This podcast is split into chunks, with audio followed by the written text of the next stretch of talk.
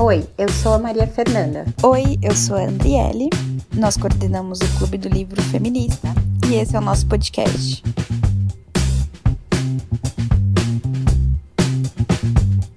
Oi, pessoal, tudo bem? É, esse é mais um episódio do nosso podcast. Para quem não conhece a gente, né, a gente é o Clube do Livro Feminista. Né, a gente se reúne uma vez por mês para debater obras escritas por mulheres é, até o mês de abril, março, acho, a gente ainda estava fazendo encontros presenciais aqui em São Paulo, mas agora com, com essa questão aí, né, da pandemia, da quarentena, a gente está fazendo encontros virtuais, estão sendo super legais. É, vocês encontram a gente no nosso Instagram, arroba Clube do Livro Feminista, e na nossa página do Facebook também, Clube do Livro Feminista. E lá é, tem todas as informações sobre os encontros até o fim do ano. A gente já tem as datas, tem os livros certinhos, então deem uma olhada e qualquer crítica, sugestão é só nos avisar. Muito bom, e nesse episódio a gente vai falar sobre escritoras brasileiras que de alguma maneira foram esquecidas. A gente não estudou, a gente pouco lê, ou os livros estão em uma circulação, digamos assim, que baixa por algum motivo. É, vou começar falando então de uma escritora chamada, um pseudônimo chamado Cassandra Rios. Cassandra Rios foi uma escritora brasileira, a, a escritora brasileira mais perseguida durante a ditadura militar. A primeira escritora brasileira a atingir um milhão de vendas, então assim, desbancou Clarice Lispector naquela época, Jorge Amado e tantos outros nomes, grandes nomes da literatura. E por que que a Cassandra ela foi perseguida durante a ditadura militar, porque os livros dela, eles eram um teor, digamos assim, erótico, e ela falava justamente do que é tabu ainda hoje, que é a sexualidade feminina. E pior, né? Homossexualidade. É, é a questão do o romance, né, envolvendo duas mulheres, era muito forte dentro é, dos livros da Cassandra, que também era lésbica, então ela tinha toda uma autoridade também no, no assunto, era algo que ela dominava, que ela sabia retratar. O primeiro livro que ela publicou é chamado A Volúpia do Pecado. Esse livro, é, ele fala justamente de um romance entre duas mulheres, é, e ela e foi um livro que foi publicado na década de 50, mas quando veio em 1962, antes, na verdade, da ditadura, a ditadura né, foi ali em, em abril e março de, de 64, mas ele já foi, nenhuma editora queria publicá-lo, ele, em 62 ele foi retirado de circulação, nenhuma editora queria é, fazer, né, publicar esse livro, tanto é que foi um livro em que a própria Cassandra teve que fazer de um modo muito independente, né? Ela foi, ela teve 30 livros censurados no meio da ditadura militar. Você pensa que é, 30 não, desculpa, 36 livros, pensa que de 50 livros publicados, mais da metade das obras dela foram censuradas. E quando o livro ele era censurado na ditadura militar, ele, além de deixar de, de, né, de, de ter a sua circulação, ele era queimado. Então, assim, muitos dos motivos da gente pouco encontrar essas 50 obras da, da Cassandra é por conta dessa, dessa violência contra a literatura e mais, né, contra a, a literatura feminina. Por que contra a literatura feminina? Porque quando ela começou, ela foi muito prejudicada pela ditadura na questão financeira, né? Os livros dela deixaram de ser circulados, iam queimados, ela não ganhava nada e ela publicava de forma independente. Quando ela começou a escrever sob um pseudônimo, pseudônimo chamado Oliver Hivers, que ele esse esse pseudônimo dela escrevia em revistas, em jornais e ele escrevia contos eróticos também não havia essa censura. Então, muito da censura da Cassandra, ou da Odete, que é o nome verdadeiro, né, o nome da Cassandra, Cassandra é um pseudônimo, é, muito desse, desses contos publicados por esse pseudônimo chamado Oliver, eles eram aceitos. Então, a repressão era por conta da figura feminina, né? E dessa figura feminina tratar de temas de, de tabu, temas de homossexualidade, temas dessa libertação feminina, né? Tirando esses moldes patriarcais, então você não tem uma figura masculina forte dentro de um livro, tem tudo isso. Como resposta à repressão, em 1978, ela publicou um livro chamado A Santa Vaca, que eu vou até ler um trechinho que eu acho muito bom de uma entrevista que ela deu, que ela falou: "De tanto me perseguirem, resolvi fazer pornografia, então fiz esse livro. Na introdução está a minha intenção, que é mostrar a força da mulher ao ser chamada de prostituta. Eu não li esse livro, mas é um livro que quando eu pesquisei sobre a Cassandra eu já coloquei dentro da minha lista, porque acho que ele tem um, um esse embate forte com a ditadura e tem essa coisa do que é pornografia, né? Porque você está falando da homossexualidade, está falando da relação entre duas mulheres e está taxando isso num, num período é, ditatorial como pornográfico, que era a mesma coisa que você ser chamado de comunista, ou seja, é extremamente criminoso. É, a Cassandra, ela morreu em 2002, vítima de um câncer. Na época, ela tinha 69 anos.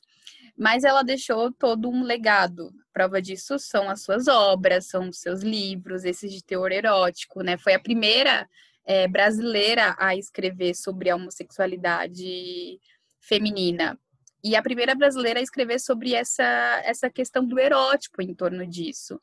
É, então, ela deixou todo um legado, com certeza foi uma mulher à frente do seu tempo. É, e é isso.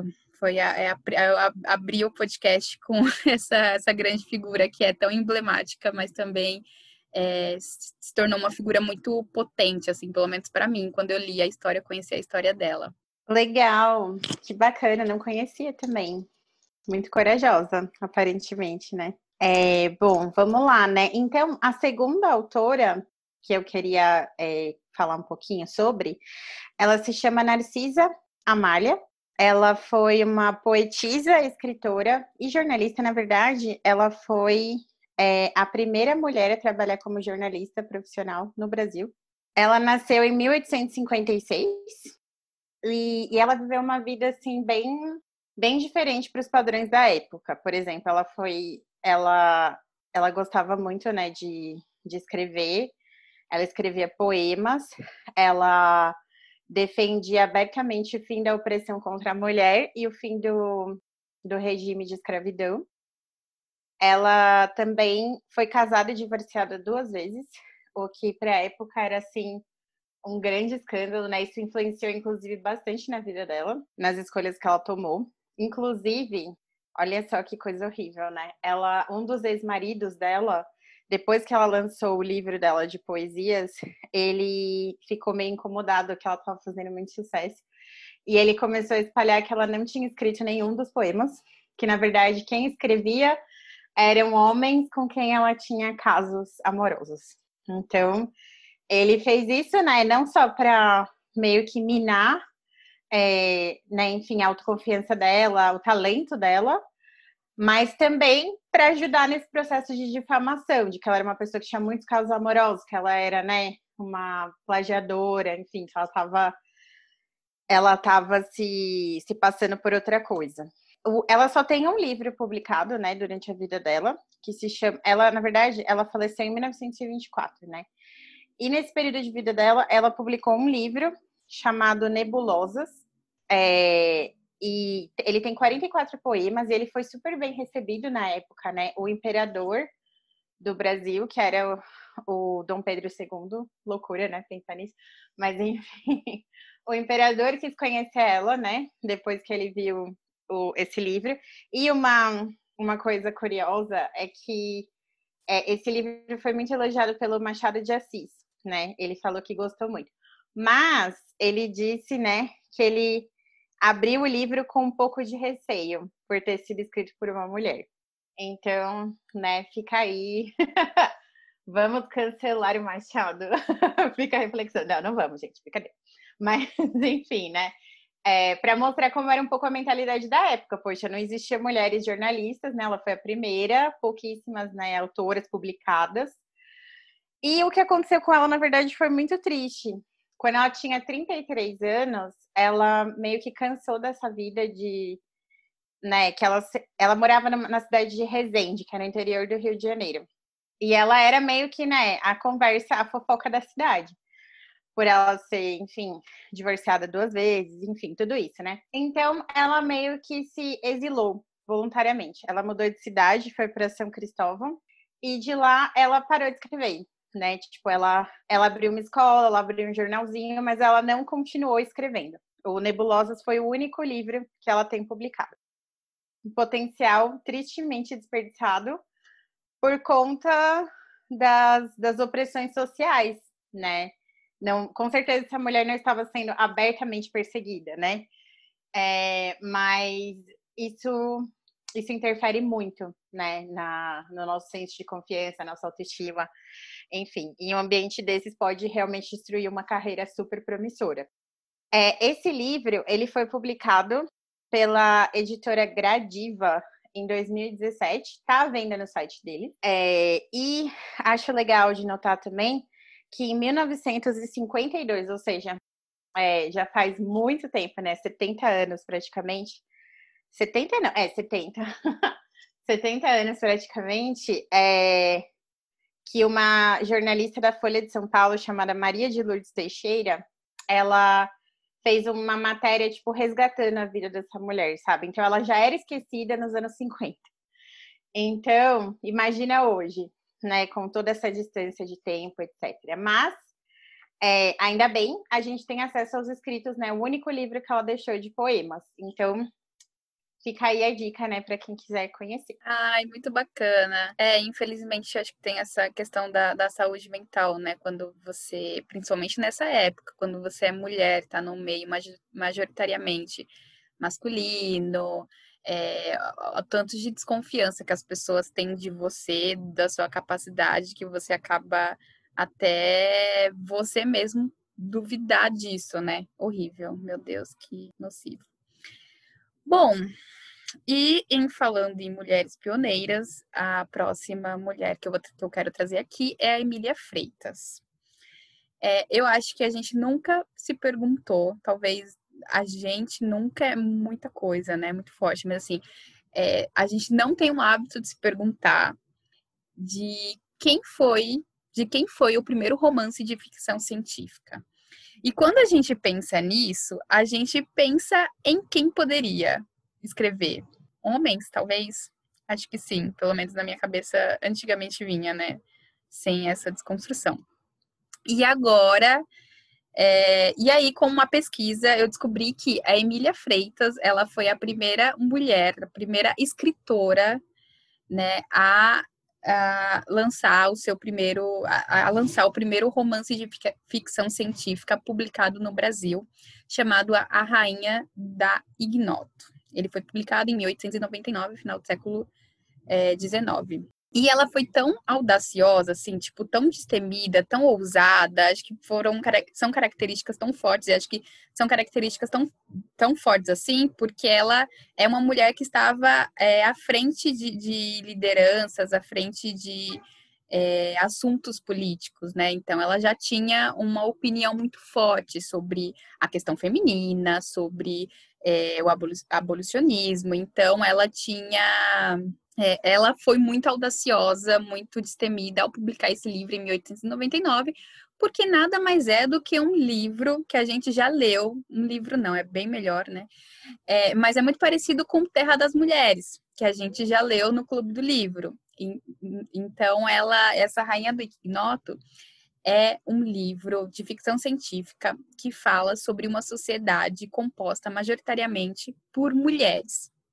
E essas mulheres estão à frente de tudo, da política, eh, elas eram veterinárias, elas são é, elas que governam. Então tem a rainha né, do, do, do lar é, do, dessa terra em que ela sai pelo Brasil inteiro buscando vítimas, mulheres de violência, de, mulheres de violência, ó, mulheres vítimas de violência, é, de, de abuso, é, mulheres que sofreram, né, de alguma maneira na sociedade. E aí elas resgatava essa rainha, resgata essas mulheres e coloca dentro dessas terras para elas serem cuidadas. E assim, o livro ele é incrível. Ele tá, o Kindle dele tá por seis reais. Então, quem tiver, acho que vale super a pena. É muito melhor que o Terra das Mulheres, porque foi uma grande polêmica quando a gente é, quando a gente leu, né? Porque de fato a, a escritora Charlotte ela tem os seus problemas. Mas é, a, é diferente da Emília Freitas. A Emília Freitas, ela não se prende a, a, essa única obra, né? Ela é cearense, ela também foi a primeira escritora cearense a publicar um livro de poesia chamado Canções do Lar. E todos esses livros têm toda essa, essa questão do patriarcado, é, do de, quebrar essa sociedade até capitalista, né? Porque você pensa numa sociedade, numa terra das mulheres, você, é, ali no livro não tem uma é, esse capital, essa, essa coisa do privado, do público. É tudo muito comunitário, né? Então, ela também participou da Sociedade das Cearenses Libertadoras, que era contra, que era contra não, que era a favor do, do abolicionismo. Ela é uma intelectual extremamente engajada com as causas femininas, e isso está muito exposto nesses livros que eu citei, mas também na vida dela como, como acadêmica, como pesquisadora. Então, você pensa o que era em 1899 você escrever um livro de ficção científica falando que, meu, olha, tem uma terra aqui dominada por mulheres. Ah, e tem um detalhe, esse livro também tem, é o mesmo, acho que a Charlotte super, né, fez uma réplica ali, porque também nesse livro tem um cara que vai desvendar este mundo, né? Tem esse infiltrado, esse homem que está super curioso para saber o que, que essas mulheres fazem, quem são elas, né? Como vivem sem esses, sem homem, sem, sem uma figura masculina ali. É, mas é, eu acho que é uma, uma figura muito além dessa obra, né? Ela é tudo isso, ela é ousada em, em publicar isso em 1899, e a gente entende, então, porque ela foi tão esquecida, né? Porque a gente fala, quando a gente fala em ficção científica brasileira, o nome dela não é citado logo de primeira, né? A gente tem outros nomes, mas o dela não. É, eu não sabia, nem sabia da existência desse livro, foi com pesquisa. Inclusive, eu vou deixar, a gente vai deixar aqui na descrição um link para um e-book chamado As Mensageiras, Primeiras Escritoras do Brasil, que é um e-book que fala sobre muitas mulheres que de alguma forma foram esquecidas, mas que marcaram a história da literatura. E a Emília Freitas é uma delas. Eu acabei de comprar o livro. Fiquei super empolgada, já comprei aqui, quando estava falando, já, já me convenceu. Mas, na verdade, já tinha ouvido falar, né? Eu não sabia sobre o que era, não eu sabia que era um romance pioneiro, né, de ficção científica, não sabia que era o primeiro, e não sabia que tinha tantas similaridades, né, com o, Terra das Mulheres. Mas legal, vou, vou ler e comparar, assim, mentalmente as duas obras. Realmente, Terra das Mulheres foi um pouco decepcionante, né? Quem estava no encontro lembra, mas enfim, faz parte da vida. A próxima escritora que eu gostaria de falar sobre, inclusive, legal que a gente está nesse tema de similaridades, porque é bem, é bem importante para essa escritora, né? Esse tema. É, ela se chama Carolina Nabuco ela, na verdade, foi filha do Joaquim Nabuco. Ele era um político, né, brasileiro, mas ele também era um escritor e ele foi cofundador da Academia Brasileira de Letras, né. A Carolina, ela escreveu apenas dois romances, né, na sua vida. Ela escreveu algumas biografias, escreveu um livro de culinária. Enfim, ela ela se aventurou aí por temas diversos, mas romances mesmo, ela só escreveu dois, que é que se chamam Chama e Cinzas e a sucessora.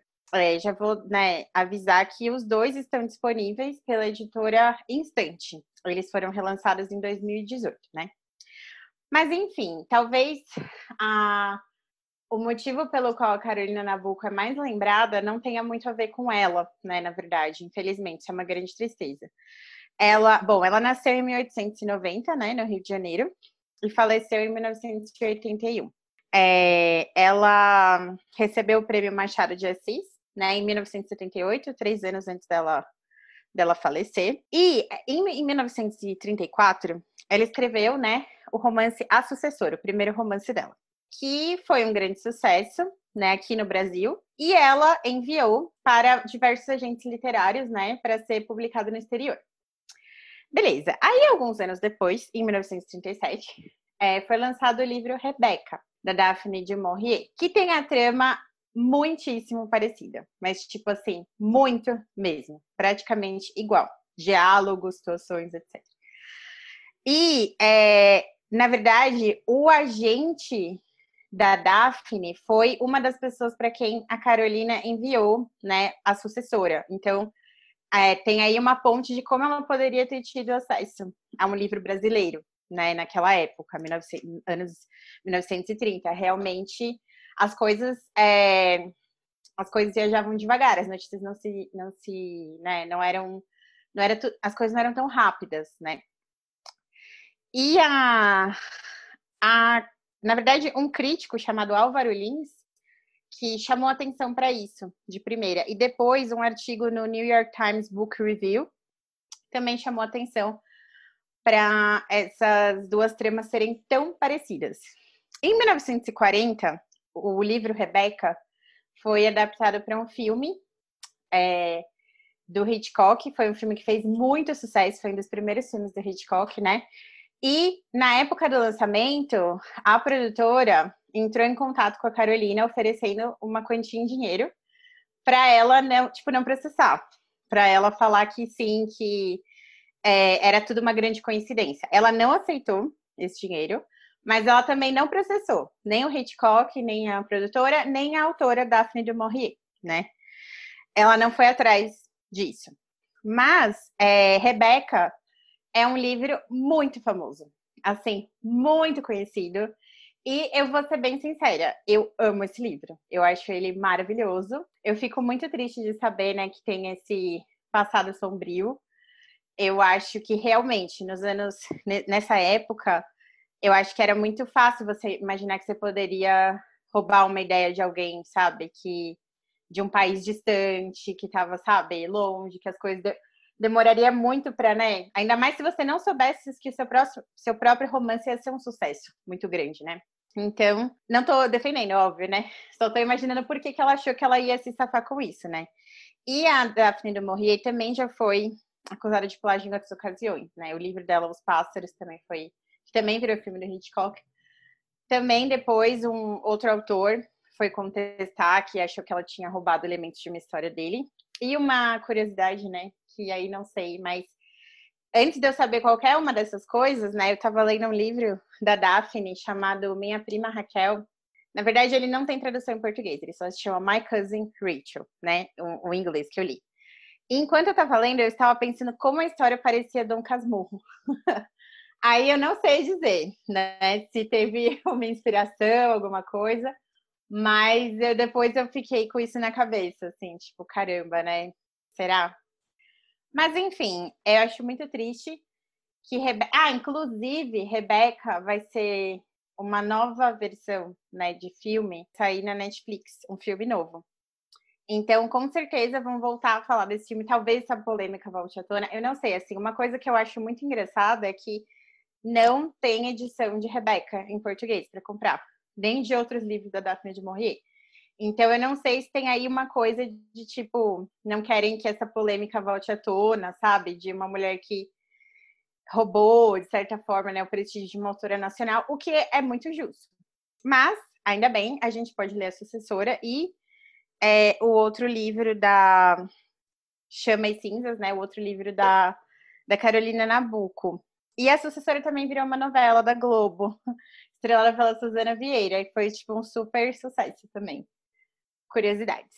Mas enfim, fica aí a dica. Como eu disse, eu gosto muito de Rebeca, né? Então, acho que vale a pena ler os dois livros, mas entendo quem não quer financiar, quem não quer gastar dinheiro, com né, uma obra que foi baseada em uma obra nacional sem dar crédito algum. Então, tá na hora da gente também dar esse crédito, dar esse prestígio para Carolina, porque ela merece. Caraca, que história, hein? Hum, amei saber disso, os bastidores, assim. Nossa, né? loucura, né? Você nem imagina é... que isso acontece. É, exato. E, e, infelizmente acontece isso, né? É, esse, esse, plágio, ou assim, ou você se inspira numa num livro, numa escritora, mas não dá esses créditos, né, cara? Se essa inspiração, se de alguma maneira influenciou a sua escrita, coloca ali. Então a gente vai encerrar, vamos dando tchau aqui. É, foi muito legal conhecer essas quatro escritoras, pelo menos para mim, assim, é um grande, é sempre um grande aprendizado, né? Eu acho que ler cada vez mais literatura feminina tem dado esse, esse prestígio assim pessoal que é de, de conhecimento, de abrir o leque de referências. Espero que para vocês aí que estão escutando também. É, como a Fê falou no início, estamos nas redes sociais como Clube do Livro Feminista. Qualquer encontro, qualquer informação de livro, vocês podem nos acessar pelo Instagram, Facebook, é, que são os nossos principais canais de comunicação, ou também pelo e-mail. É, clube do livro feminista, gmail.com, caso tenham alguma dúvida mais específica que a gente não pode responder ali. Toda semana a gente posta indicação semanal, todo mês a gente faz essa, esses, essas postagens de livros do mês, né, que a gente vai ler, que a gente está lendo. É, e é isso. Tchau, gente. Tchau, gente. Obrigada por ouvirem e deixem sugestões, críticas. Estamos abertas a ouvir todos. Obrigada. Até mais.